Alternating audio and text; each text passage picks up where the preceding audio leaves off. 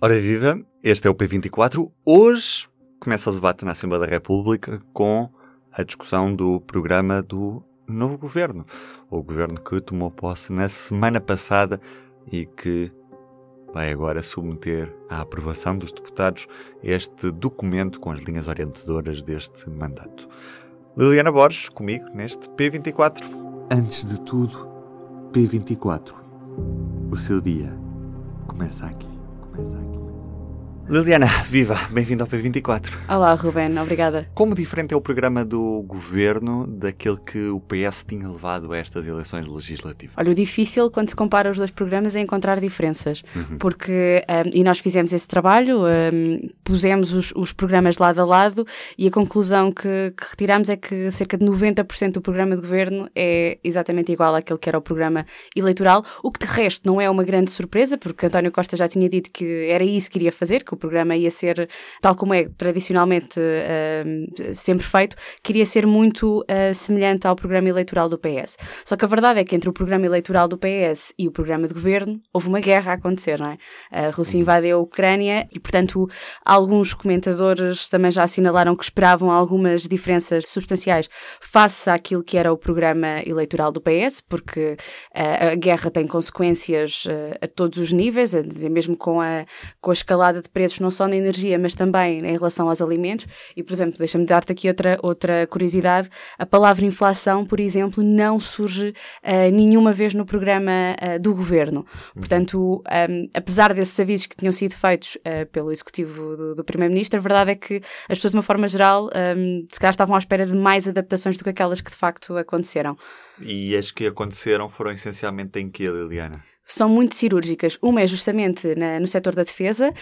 Um, o programa eleitoral do, do PS falava de um aumento da despesa até 2024 um, dentro de um rácio que creio que era 1.66 para 1 1.80 qualquer coisa, agora não quero ter a mentir, não, não tenho aqui o número presente, mas ficava ali aquém dos 1,99% da, da percentagem de, de PIB, uhum. sendo que o objetivo é atingir os 2%, isso foi um acordo feito há, há cerca de 8 anos e nós ainda não atingimos esse valor, e agora no programa de governo essa meta cai, e cai em dois pontos, cai a meta temporal, ou seja, deixa de haver o compromisso de uh, aumentar a despesa até 2024, uhum. e cai a meta do, da percentagem que, que é suposto, que é suposto uh, atingirmos, que era suposto atingirmos até essa data e é substituído por, uma, por um compromisso muito mais amplo, muito menos concreto, que é aumentar a despesa em linha com o acordado pelos restantes Estados-membros.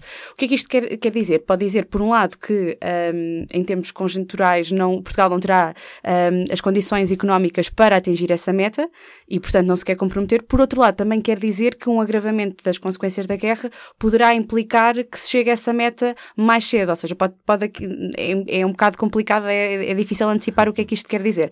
A verdade é que há um compromisso menos concretizado um, nos programas de, no programa de governo.